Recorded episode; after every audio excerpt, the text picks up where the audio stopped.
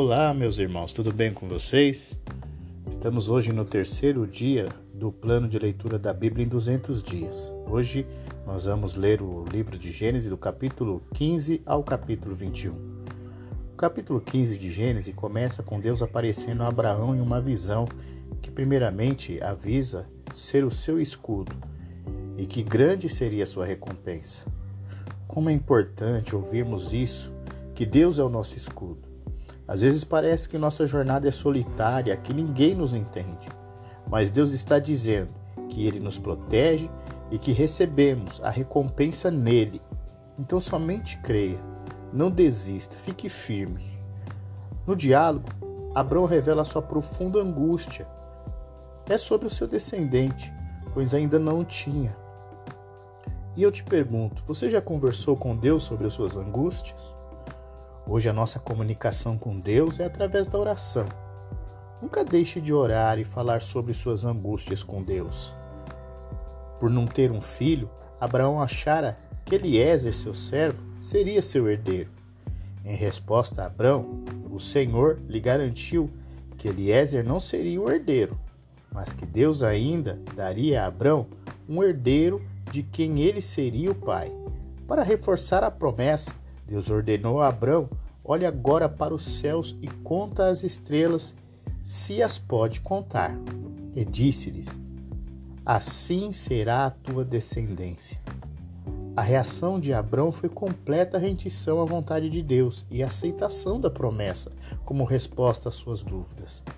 Pela primeira vez na Bíblia ocorre o verbo crer, e assim ele se tornou o pai da fé. O próximo diálogo se concentra na relação da terra. Com a semente de Abrão, Deus repetiu a promessa de que a terra seria uma casa para os seus descendentes. Abrão pediu uma prova, visto que ele não possuía nada da terra pela qual ele peregrinava. E foi nesse contexto que o concerto foi realmente estabelecido. Seguindo os procedimentos antigos no estabelecimento de concertos, Deus orientou a Abrão a preparar três animais, e depois de sacrificá-los, Abrão dividiu as carcaças dos animais e as colocou no chão, vigiando para proteger das aves que se alimentavam de carniça. Pondo-se o sol, Deus apareceu a Abrão na forma de grande espanto e grande escuridão, e começa a dar detalhes de que iria acontecer sobre a descendência de Abrão. Deus disse que a posse da terra não seria imediata, mas que os descendentes de Abrão teriam de habitar primeiro em outra terra. Lá seriam escravizados por 400 anos, em cujos períodos eles conheceriam a aflição. Mas Deus julgaria aquela gente e libertaria o povo de, de Abrão. O próprio Abrão morreria em paz, gozando de uma vida abundante, e a descendência de Abrão voltaria à terra após quatro gerações, ao tempo de se cumprir o castigo de Deus sobre os amorreus. No momento em que o sol se pôs, Deus se manifestou de maneira diferente. Ele simbolizou sua participação naquele concerto e passou entre os animais sacrificados como um forno de fumaça e uma tocha de fogo. A palavra diz que o tempo passou e Sarai continuava sem filhos. No pensamento de Sarai, a resposta era no costume da pátria de onde eles vieram, que a esposa sem filhos teria que oferecer ao marido uma criada para servir no lugar dela. A descendência seria considerada sua. Sarai tinha uma serva egípcia chamada Agar, que ela ofereceu a Abrão. E pouco tempo depois Agar engravidou. Quando Agar descobriu que havia engravidado, passou a tratar Sarai com desprezo. Sarai ficou amarga e, indo ao marido, ela o acusou por aquela situação. Vejam como uma atitude tomada na emoção e sem a diretriz, o direcionamento de Deus provoca grandes transtornos. Abraão permitiu que Sarai agisse como ela quisesse. E Sarai afligiu Agar forçando a moça a fugir. E Agar estava no deserto quando o anjo do Senhor lhe apareceu numa fonte. E ao chegar ao deserto de Sur em sua resposta, ela pergunta ao anjo. E o anjo responde a ela: O que você estava fazendo? E ela disse: Fugindo de Sarai. O anjo do Senhor disse para que a moça voltasse à sua senhora e que se sujeitasse à autoridade dela. Isso é mais um ensinamento para nós, né? Sempre se sujeitar aos nossos superiores. H recebeu a promessa de uma numerosa semente. A criança que nasceria se chamaria Ismael, como lembrança de que Deus ouviu a oração de desespero que ela fez. Abrão recebe o nome de Abraão. Treze anos se passaram e novamente o Senhor lhe apareceu e disse: Eu sou o Deus Todo-Poderoso. Seja fiel a mim e tenha uma vida íntegra. Farei uma aliança com você e lhe darei uma descendência incontável. Além disso, mudarei seu nome. Você já não será mais chamado Abrão, mas sim Abraão, pois será o pai de muitas nações. Disse mais: confirmarei a minha aliança com você e seus descendentes de geração em geração. E este é o sinal da aliança que você e seus descendentes devem guardar. Todo indivíduo do sexo masculino entre vocês deve ser circuncidado. Sarai recebe o nome de Sara. Quanto à sua mulher, não se chamará mais Sarai. De agora em diante, ela se chamará Sara. Ela se tornará mãe de muitas nações. Abrão, Abraão riu consigo. Ele pensou: como eu, aos cem anos, poderia ser pai? E como Sara, aos 90, aos 90 anos, teria um filho? Abraão disse a Deus: que Ismael viva sobre a tua bênção. Na verdade, Sara, sua mulher, lhe dará um filho, disse Deus. Você o chamará de Isaque. Quanto a Ismael, também o abençoarei como você pediu. Eu o tornarei extremamente fértil e multiplicarei seus descendentes. Ele será pai de doze príncipes e farei dele uma grande nação minha aliança, porém, será confirmada com Isaac, filho de Sara, que lhe dará por essa época no ano que vem a promessa de um filho. No capítulo 18, fala que Abraão viu três homens em pé próximos à tenda e os convidou para comer. Enquanto comiam, eles perguntaram por Sara. Está dentro da tenda, respondeu Abraão. Então um deles disse: Voltarei a visitar você por esta época no ano que vem, e a sua mulher, Sara, terá um filho. Sara também riu consigo, pois pelos olhos carnais seria impossível que aquilo acontecesse. Mas nós temos um Deus que é o Deus do impossível. E hoje ele abre tanto os meus quanto os teus olhos espirituais, para que você veja, creia e confie na promessa que ele deu a você. E depois da refeição, os visitantes se levantaram e olharam em direção a Sodoma. O Senhor disse a Abraão: Ouvi um grande clamor vindo de Sodoma e Gomorra, porque o pecado dessas duas cidades é extremamente grave. Os outros visitantes partiram para Sodoma, mas Abraão permaneceu diante do Senhor. Aproximou-se dele e disse: Exterminarás tanto os justos como os perversos? Tendo a ciência que Ló morava lá na região, Abraão começou com muito otimismo um pedido para Deus. Suponha que houvesse 50 justos na cidade. Seria justo Deus destruí-los? A resposta divina foi que o Senhor pouparia a cidade se 50 justos fossem encontrados. Continuando, persistiu Abraão abaixando a quantidade de 45 para 40, depois para 30 e em seguida para 20. A cada vez o Senhor consentia o pedido dele. Por fim chegou ao número de 10, que era quase o tamanho da família de Ló. Recebendo a garantia de que o juízo seria retido se dez justos fossem encontrados, Abraão parou de interceder mas uma nobre característica de Abraão é a intercessão. Dois anjos chegaram a Sodoma logo depois de deixar Abraão em Hebron. Ló estava à porta da cidade, lugar onde os homens tinham o hábito de se reunir. no fim de um dia de trabalho. Ló cumprimentou os estrangeiros, os estranhos, que seriam os anjos, e lhes ofereceu hospedagem. Por fim, eles acompanharam até a sua casa.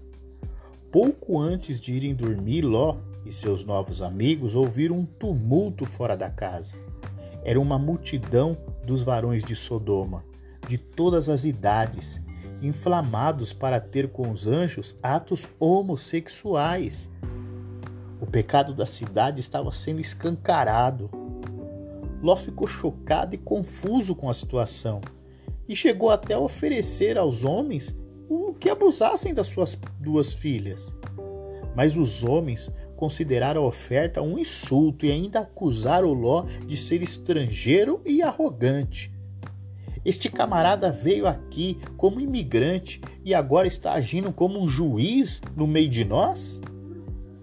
Vendo o perigo que lhe corria, os visitantes o salvaram da situação e afligiram os homens com uma grande cegueira. Os anjos não, precisa, não precisavam se aprofundar mais na investigação. A condição moral de Sodoma estava nitidamente clara e exortaram a Ló que avisasse a todos os membros da sua casa, incluindo os genros, para se prepararem para fugir da cidade.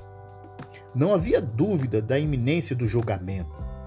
Ló obedeceu à ordem, mas, é, mas recebeu má acolhida de seus genros. Só ficaram quatro na família, longe do mínimo que Abraão fixara para salvar a cidade da destruição.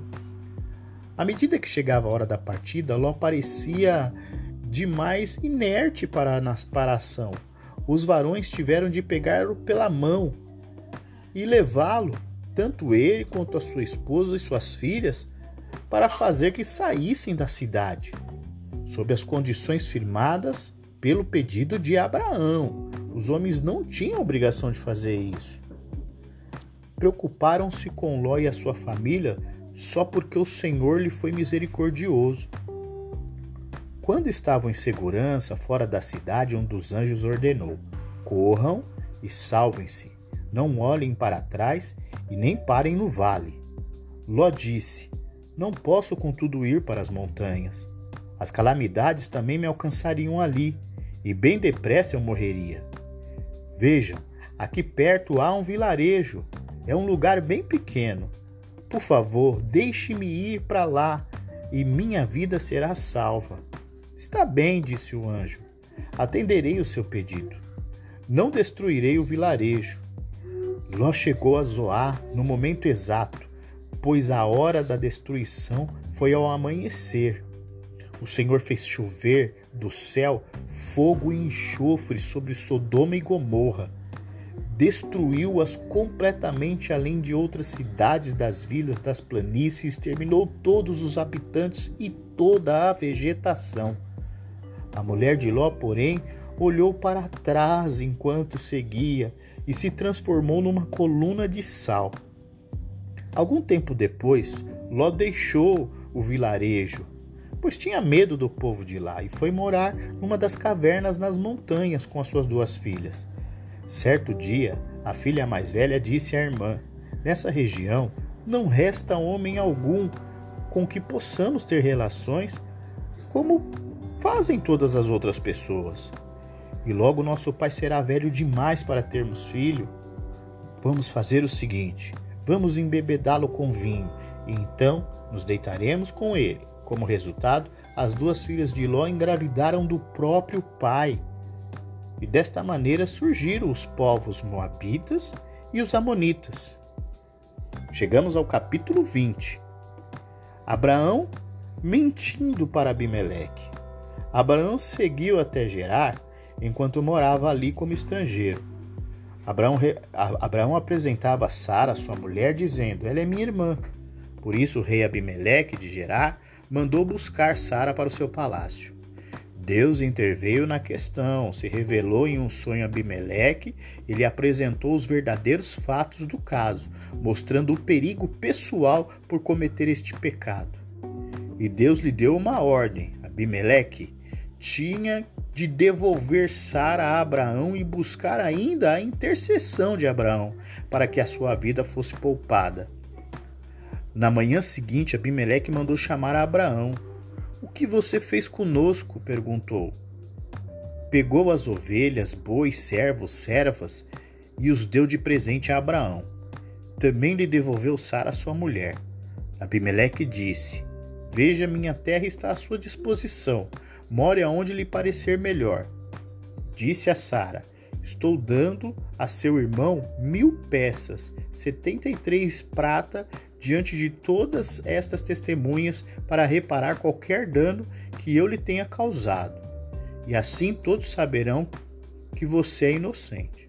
Então Abraão orou a Deus e Deus curou Abimeleque, sua mulher, suas servas de modo que pudessem ter filhos, pois o Senhor havia tornado estéreis todas as mulheres do harém de Abimeleque, por causa do que tinha acontecido com Sara, mulher de Abraão. Por fim, chegamos no capítulo 21. O Senhor agiu em favor de Sara e cumpriu o que lhe tinha prometido. Deu à luz a um filho para Abraão na velhice dele. Abraão deu o nome de Isaque, mais um dos grandes patriarcas que nós vamos contar a história. Sara lhe deu.